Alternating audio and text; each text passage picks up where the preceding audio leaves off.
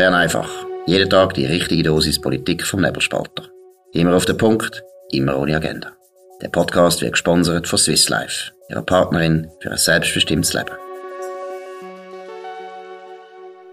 Ja, das ist die Ausgabe vom 19. April 2023. Stefan Milius und Markus Somm.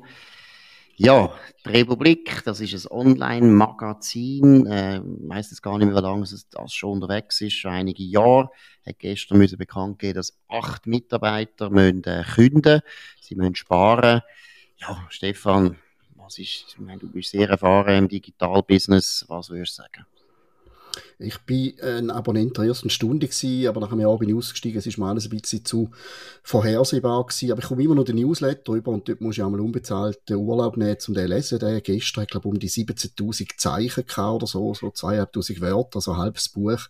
Und im Prinzip ist es bisschen das, was man von außen eigentlich schon lange können sagen, die gehen einfach viel zu viel Geld aus und klammern sich so als Prinzip Hoffnung. Sie sagen immer, man braucht so und so viel Leser und dann klappt's und entfesselt Energien und die Leser kommen einfach nicht. Müssten, glaube ich, jetzt 2 oder 33.000 Leser sein und du kannst halt im freien Markt nicht erzwingen. Du kannst nicht einfach sagen, wir brauchen so viel Leser und dann geht die Rechnung auf und bis es so weit ist, hauen wir mal die Ausgaben auf und sie haben einfach mit vollen Händen in den letzten paar Jahren Geld ausgeben und mit den Lesern jetzt nicht geklappt. Das hat man eigentlich wirklich gesehen kommen und ich bin weit entfernt von irgendwie Schadenfreude, auch wenn das jetzt nicht meine Lieblingszeitung ist, finde es immer schade, vor allem wenn es Leute trifft. Aber gerade der Newsletter, der hat eigentlich schon ein bisschen erstaunt. So, ist wirklich abgefasst im Stil von, ja, wir haben irgendwie, hat es einfach nicht geklappt, wie wir uns das vorgestellt haben und jetzt müssen wir halt aber mit dem Budget und das hätte man wahrscheinlich schon vor zwei, drei Jahren können gesehen kommen. Ja, also es geht mir auch so Schadenfreude ist auch nicht angesagt. Ich habe sogar vor zwei Jahren, wo wir angefangen haben, mit dem Nebelspalter, hat ja der Konstantin Seibt, das ist ja eigentlich ein bisschen der führende Kopf der Republik, oder? Das ist der, der, der auch mit Abstand am besten schreibt und am interessantesten ist in dem Sinne nach wie vor, schreibt ein bisschen zu wenig, das ist auch ein Problem. Aber äh, der hat uns ja dort auch gratuliert und hat gesagt, ja, er sei froh um jedes weitere Online-Medium, weil er gewusst hat, das ist ein Himmelfahrtskommando und ich meine, du bist auch bei der Ostschweiz gewesen, das ist auch gut gelaufen, aber wir beide wissen, das ist äh, digital, Markt ist ziemlich anspruchsvoll. Umso mehr geht's mir auch so, ich habe immer gedacht, Gott, Deckel, wieso geben die so viel Geld aus? Ich meine, die haben über 50 Leute angestellt. Das sind wahnsinnige Kostenblöcke, oder? 50 Leute, über 50 Leute, das ist, unglaublich teuer. Also, dass man das Geld wieder reinbringt, dass man das kann refinanzieren das ist wahnsinnig. Und du hast gesagt, oder? Du kannst nicht einfach sagen, die Abonnenten können wir jetzt einfach nach Lust und Laune steigern. Im Gegenteil, es ist sehr schwer. Und man muss ja immer anerkennen, sie haben wahnsinnig viele Abonnenten. Hat meiner Meinung nach damit zu tun, dass es eben eine Mischung ist zwischen karitativem und journalistischem Interesse, wo die Leute dazu bringt, dass sie das abonnieren, weil das ist vielleicht der dritte Punkt, wo mir auch so geht ich meine, warum sind die Texte immer so lang? Ich meine, ich habe, gut, ich schreibe ab und zu zu lang, gebe ich zu, aber letztlich sagen das so viele Leute und man hat das Gefühl, es wird einfach nicht korrigiert. Ich weiß nicht warum. Fühlen sich die so sicher? Was ist dein Eindruck? Ja, sie zelebrieren sich natürlich und denken wahrscheinlich auch zu wenig an Leser. Und angefangen hat sehr früh, ich mag mich erinnern, wo sie das Crowdfunding gemacht haben, zum quasi mal die erste Millionen holen. Die haben, glaube ich, etwa 3,5 Millionen Franken generiert, die dann verdoppelt worden sind von den Brüdern Meili und anderen Sp Großsponsoren. Jetzt sind sie auf 7 Millionen gesessen und sie haben wirklich nichts Besseres herausgefunden zu machen, als von Anfang an einfach gerade den Apparat aufblasen gegenüber den ersten Plänen. Also sie sind mit dem reinprasselnden Geld ins gerade den Apparat aufgefahren bisschen bösartig gesagt, kann man sagen, das ist wie so ein, ein, ein linker Reflex, äh, ja, jetzt kommt das Geld, jetzt muss es aber auch wieder rausgehauen werden und irgendwie sind sie nie mehr von dem abgekommen. Publizistisch dunkt es mir einfach, ist es eben nicht wahnsinnig etwas anderes als um das missbrauchte Wort, das man verwendet, als sehr viele von den Mainstream-Medien. Es ist einfach viel länger, es ist elaborierter, vielleicht ist es manchmal eleganter, gerade wenn der Konstantin Seib schreibt, aber es ist inhaltlich eben nicht viel anders und mit dunkt mal befriedigt einfach so ein bisschen ähm, Zürcher Urbanblasen, wo sich bestätigen möchten fühlen, aber überraschen tun sie nicht. Einmal einfach auch mit dem Ausreißer in eine ganz andere Richtung provozieren, sondern sie tun einfach wirklich ihre Blase befriedigen. Das machen verschiedene Medien, das, das ist ja grundsätzlich legitim, aber als Geschäftsmodell scheint es mir jetzt irgendwie ein bisschen gescheitert. Und dann haben sie zwischendrin probiert mit den sogenannten Ameisen, das sind so Kurztexte, haben sie mal zwischendrin probiert, eine neue Form zu finden. Das ist dann, glaube ich, ein bisschen eingeschlafen. Letztendlich scheint man da wie ein, ein interner Wettbewerb, wer schreibt, der längste August zu etwas, wo eigentlich nach zwei Absätzen schon klar ist, was er eigentlich will sagen. Und das dunkel mir für das haben die Leute wieder Nerven und Zeit.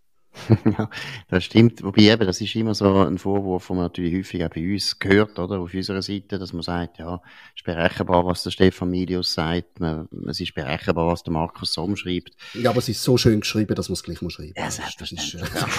Nein, aber es ist ja auch ein Dilemma. Ich rede jetzt äh, aus Sicht vom Journalisten, oder? Du willst ja beides sein. Du willst natürlich ab und zu auch überraschen, klar. Gleichzeitig wollen wir auch verlässlich sein. Wir können uns nicht plötzlich auf den Kopf stellen, das wäre nicht gut. Das ist einfach von der Glaubwürdigkeit her ein Problem. Ich glaube, es ist so eine kleine Grotwanderung. Du musst immer interessant bleiben. Das heisst auch, dass ab und zu die abweichst von dem, was vor drei Stunden geschrieben hast. Aber du darfst es eben nicht zu häufig machen. Was mir noch durch den Kopf geht, und das finde ich, geht ein bisschen ins Weitere, es ist schon interessant. Der Kosmos, oder? Das, das Kulturhaus, Kulturtempel von der Stadt Zürich, wo äh, auch äh, ein Riesenprojekt, auch mit wahnsinnig vielen Leuten, ich meine, dort sind es, glaube ich, über 100 Angestellte gewesen, mit einem unglaublichen Ehrgeiz angefangen, mit sehr vielen, sehr reichen Sponsoren, praktisch alles die reichen Erben, die reichen Erben, also die reichen linken Erben, das ist so, so eines der wichtigsten Phänomene von unserem Land. Es gibt einfach sehr viele Leute, die eben wirklich Superlinks sind und irrsinnig viel Geld verdienen, äh, geerbt haben. Verdienen tun sie eigentlich nicht viel, aber sie erben viel und tun dann eben solche Projekte unterstützen. Jetzt Kosmos ist eigentlich auch wieder so eine Geschichte, wo man einfach am Schluss muss sagen, die Linken können nicht managen. Die können Business nicht, letztlich, oder? Das ist noch ironisch, dass eigentlich die Linken ja die ganze Zeit den Kapitalismus kritisieren und, äh, wenn dann eben Credit Suisse zusammenbricht, was eine Katastrophe ist und ein unglaubliches Versagen von den Leuten, keine Frage, aber dann finden sie eben, sie könnten da eben Credit Suisse schreiben und dann sie auch belehren, wie man es machen soll, aber in der Privatwirtschaft oder sagen wir auf der bürgerlichen Seite gibt es halt doch relativ viele Unternehmer und Manager, die zeigen, wie es geht und wo es auch können. Während die linken Projekte, da muss man jetzt einfach sagen, wenn man Genossenschaftsbeizen anschaut, wenn man linke Hotel anschaut, zum Beispiel Peter Bodemann in Brieg, wenn man das Kosmos anschaut, die Republik, äh, you name it, die haben immer wieder wirtschaftliche Probleme, sie können es irgendwie nicht. Siehst du das auch so? Ja, jetzt auf Gefahr hin, dass unsere paar linke Zuhörer jetzt gerade Tor ausgehen, aber ich muss den Begriff einfach gleich bemühen. Es gibt halt gewisse Gesetz vom freien Markt. Und du kannst nicht einfach das Gute wollen, das Gute anstreben, immer wieder betonen, wie wahnsinnig wichtig das für die Gesellschaft ist und dann die Regeln einfach alle ausblenden. Äh, es gibt so komische Selbstläufe eben mit aufblasenen Apparaten, die sich da entwickelt, wo man auch gar nicht mehr marktwirtschaftlich durchleuchtet, braucht es das überhaupt? Und irgendwie scheint immer das Grundgefühl da zu sein, ja, wir stehen ja fürs Richtige, dann muss es doch auch funktionieren. Und, was natürlich sehr oft passiert, es ist auch immer irgendjemand dann da, wo noch hilft, wenn etwas nicht klappt geklappt. Das sieht man auch bei linken Medien, lang bei der Tageswoche, die es inzwischen nicht mehr gibt, bei Schwarz, Basel und so weiter. Irgendeine Schatulle geht dann eben auf nach ein paar Jahren, wenn es immer noch nicht geklappt hat. Und dann sind die Leute wie nicht gezwungen, um sich einmal neu erfinden, weil es ist ja wieder Geld gekommen. Das ist, meine, wenn ich meine Kinder alle Wochen einfach zack Geld erhöhe, dann werden die auch nie lernen, dass es irgendwann nicht mehr langt. Und das, denke ich, ist der Reflex, der da, da läuft bei diesen linken Projekten. Absolut. Und was natürlich immer am Schluss auch noch kommt, ist dann die Staatshilfe. Das haben wir gesehen beim Mediengesetz, oder, wo sehr viele linke Online-Medien sich wahnsinnig äh, eingesetzt haben dafür und äh, offensichtlich verraten haben, dass sie äh, nicht äh, daran glauben, dass sie es auf dem März schaffen. Und dann soll halt der Papa Staat das übernehmen. Vorher hat es der Papa selber übernommen, wo man eben die Millionen verprasst hat, die man geerbt hat, und nachher soll der Staat, also der Steuerzahler, das zahlen. Aber was ich wirklich noch, wie soll ich sagen, nicht ironisch finden, sondern irgendwo etwas finden, wo eigentlich die Linke sollte nachhaltig verstören, oder? Sie treten ja häufig an, mit dem Anspruch, wir wollen eine Alternative, oder? Wir wollen eine Alternative zum Kapitalismus. Wir wollen, so wie es bei der SP im Parteiprogramm immer noch steht, wir wollen den Kapitalismus überwinden. Das Zweite, was sie auch wollen, ist Hierarchien überwinden. Sie glauben nicht an Führung, sie glauben nicht an autoritäre Modelle oder was heißt autoritär? Einfach geführte Modell, also dass einfach einer der Chef ist und der sagt denn das, sondern das Basisdemokratische spielt eine große Rolle und fällt mir auf, sowohl jetzt beim Kosmos wie bei der Republik, die haben unglaubliche Personalkämpfe, also die haben richtige Kriege gehabt. Ich meine, der Christoph Moser und der Seibt haben ja das mal eigentlich gegründet. Der Christoph Moser ist im Streit ausgeschieden. Der Konstantin Seibt ist, äh, das weiß ich auch aus guter Quelle, praktisch rausgemobbt worden, was ironisch ist. Er ist, er ist der Beste, was sie überhaupt haben. Der Verwaltungsrat ist jetzt auch in Corporate zurückgetreten, weil die sich auch verkracht haben. In der Geschäftsleitung ist auch immer wieder Krieg. Also man sieht es einfach in der ganzen Führungspositionen ist ständig Turnover, wo du einfach merkst, der Anspruch, den sie haben, eben, wir wollen das vielleicht ein bisschen demokratischer machen, das ist demokratischer. Jetzt zeigen wir Linke, wie wir Gegenwelt können bauen und das scheitert jedes Mal kläglich. Und was ich verrückt finde, ist, man könnte ja dann auch gescheiter werden und mal sagen, hey, die Modelle funktionieren eben nicht. Ja, sie haben auch einfach zu viel Zeit, weil es so viele Leute sind, um sich überhaupt in so Sachen reiben. Ich glaube, im Nebelspalter hat man einfach zu wenig Leute, um da sich äh, dauernd mit den äh, Menscheleien und komm, wir reden miteinander, bis für alle stimmt, auseinandersetzen. Man muss schaffen und für das haben sie Zeit. Und ein anderer wichtiger Punkt ist noch, es funktioniert nie, wenn du ein Unternehmen, auch ein Medium, einfach gegen etwas gründest. Also am Anfang ist die Idee gestanden, Hilfe, die Medienlandschaft Schweiz wird überrollt von rechts, der Blocher kauft alle Zeitungen zusammen, wir brauchen eine neue Stimme. Du musst nicht angehen und sagen, Cola ist furchtbar und darum mache ich jetzt ein besseres Cola, sondern du musst angehen und sagen, ich mache jetzt einfach das beste Cola der Welt. Und sie haben sich sehr von Anfang an darauf konzentriert, quasi wie sich der Entwicklung von Bloch und Co., die es überhaupt gar nicht gegeben hat, entgegenzustimmen. Und das dunkelt mir mhm. die falsche Motivation, sondern du musst sagen, wir machen die Westseite von der Schweiz, basta, und nicht, wir machen etwas gegen irgendeine andere Entwicklung. Und ich glaube, das ist auch so ein Grundfehler von Anfang an gewesen. Absolut. Gut. Jetzt habe ich vorher behauptet, Sie haben nichts gelernt. Immerhin, Sie haben jetzt gelernt, dass Sie Kosten senken und das trifft jetzt leider acht Mitarbeiter. Das ist nie schön. Äh, wir haben selber auch Erfahrung, wie das läuft, wenn man muss auf Kosten achten. Das ist nicht immer einfach. Aber wie gesagt, da ist vielleicht ein gewisser Lernprozess sichtbar. Wir wünschen alles Gute, weil letztlich, äh, und das meine ich ernst, wir sind enorm interessiert, genauso wie das der Konstantin Seibt ursprünglich bei uns gesagt hat. Wir sind interessiert, dass es möglichst viel Online-Medien gibt, weil wir alle sind am Suchen, oder? Das ist ja der, das ist ja das Schöne am Kapitalismus, der Suchprozess, wo jeder Unternehmer eigentlich probiert, auf dem Markt etwas Neues zu etablieren. Und da braucht es möglichst viel, die das probieren, weil dann gibt es Innovation, dann können wir uns auch gegenseitig kopieren oder voneinander lernen. Also von dem her, viel Glück, hoffe, das kommt gut.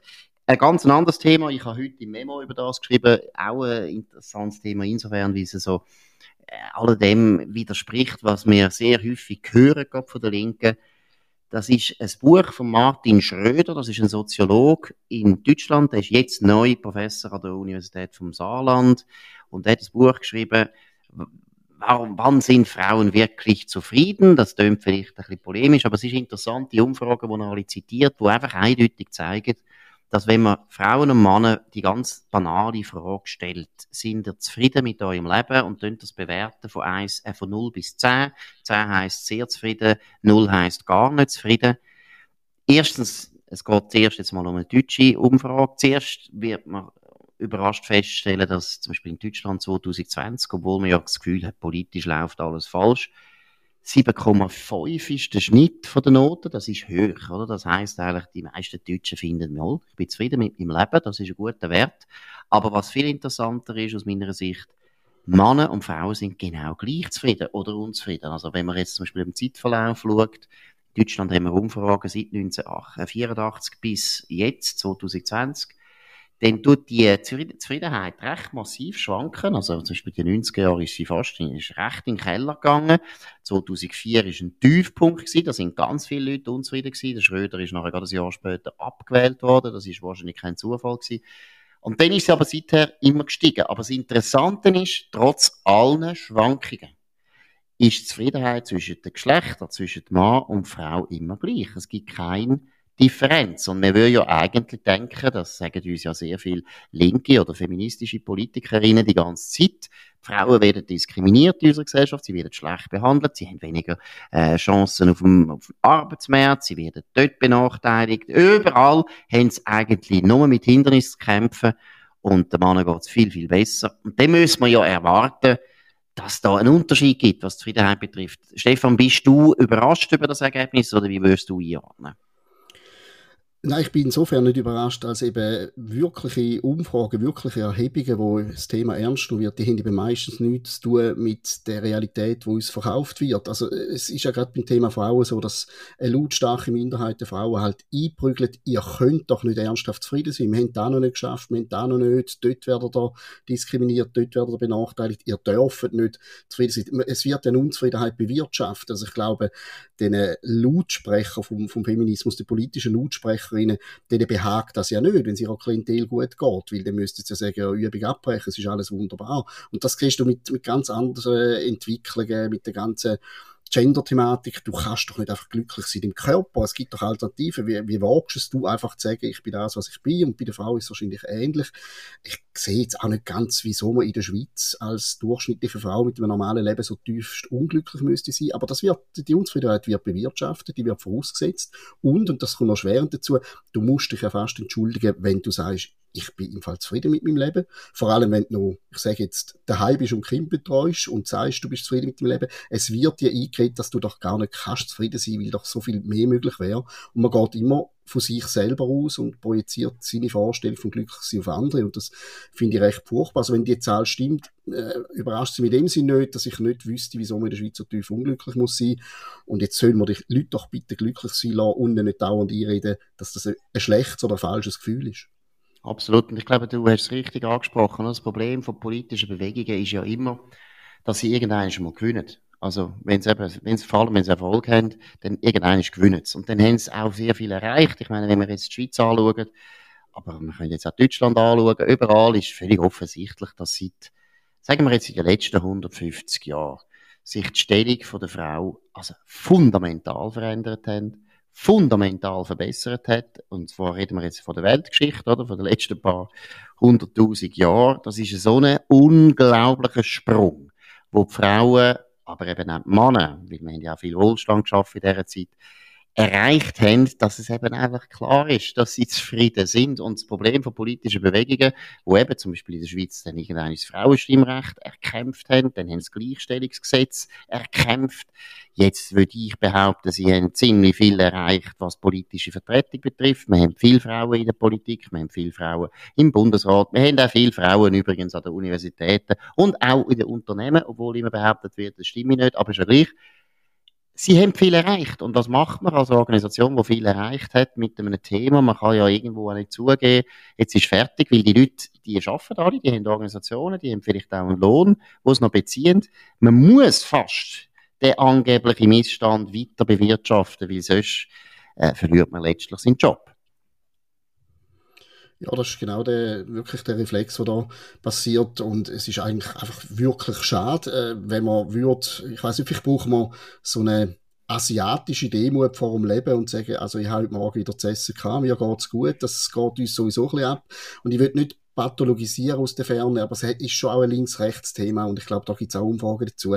Es ist einfach so verankert, gerade bei Linken, dass man nicht einfach soll glücklich sein, äh, dass man sich immer über irgendetwas muss empören, dass irgendetwas immer muss schlecht sein, einfach mal sagen, aus zum Fest schauen und sagen, die Welt ist gut.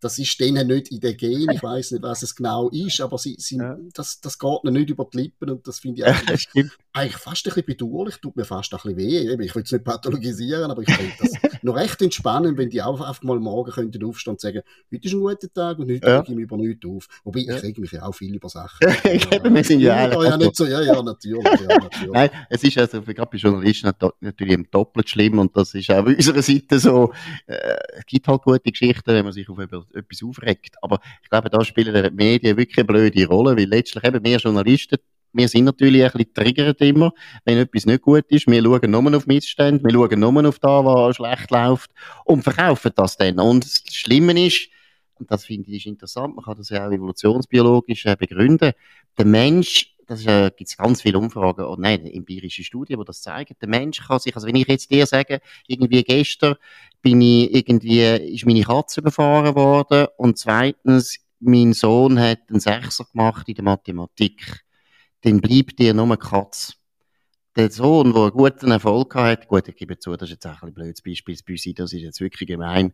Das ist natürlich viel schlimmer, als wenn man eine schlechte Note machen würde. Also ich, entschuldige mich vor allem bei unseren Kindern, wir haben drei Katzen und hoffentlich leben die noch lang. Nein, aber was ich auch sagen ist, wir haben einen Bias fürs Negative, oder? Wir, und das ist auch evolutionsbiologisch bedingt. Früher, in Zeiten, wo halt wirklich man jederzeit hat können von einem Bär gefressen werden oder von einem Mammut vertrampelt, ist es einfach so, du musst mehr aufs Negative achten, oder? Es nützt dir nichts, wenn du sagst, heute ist schönes Wetter und dann kommt das Mammut und frisst dich auf. Also, das ist ein das ist ein das Problem, dass man deswegen schon ein Bias hat, natürlich zum Negativen. Umso spezieller ist eben, dass wenn die Leute dann mal einfach befragt werden in einer Umfrage und müssen sagen, ist, bin ich eigentlich zufrieden insgesamt mit meinem Leben, so haben sie es nämlich gefragt, dann kommt man im Westen sehr höhere Werte über. Gut, das letzte Thema, das ich noch gerne ansprechen Stefan, du bist äh, in der Ostschweiz stationiert, bist auch Ostschweizer, kennst dich gut aus. In zwei Wochen, oder sagen wir in zehn Tagen, wird äh, die zweite, der zweite Wahlgang durchgeführt in der Ständeratswahl vom Kanton St. Gallen. Ist der Friedli liegt äh, gut im Rennen, das ist die SVP-Kandidatin, die FDP-Kandidatin hat sich zurückgezogen. Sie tritt noch an gegen Barbara Gysi von der SP. Erstens Prognose, zweitens, was muss man da wissen, was muss man da sagen? Gut, ich bin schon vor, was ist es gewesen, elf Jahre grausam daneben gelegen, wo ich gesagt habe, Paul Rechstein von der SP kommt nie im Kanton St. Gallen in den Ständerat. Das habe ich im Booster und Überzeugung verkündet und bin schwer daneben gehalten. Darum sollte ich besser keine Prognose geben, aber ich mache es gleich.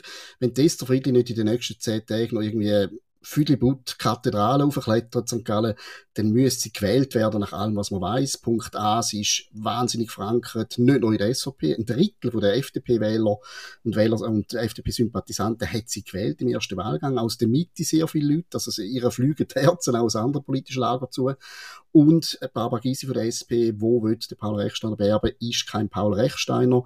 Äh, es sind beide eher spröd und jetzt nicht Herzlichkeit in Person, aber Barbara Gysi ist einfach nochmal ein bisschen irgendwo unnahbarer, jedenfalls immer noch schwerer, so ein bisschen auf die Leute zuzugehen. Und Esther Friedli ist halt einfach mittlerweile Gastwirtin.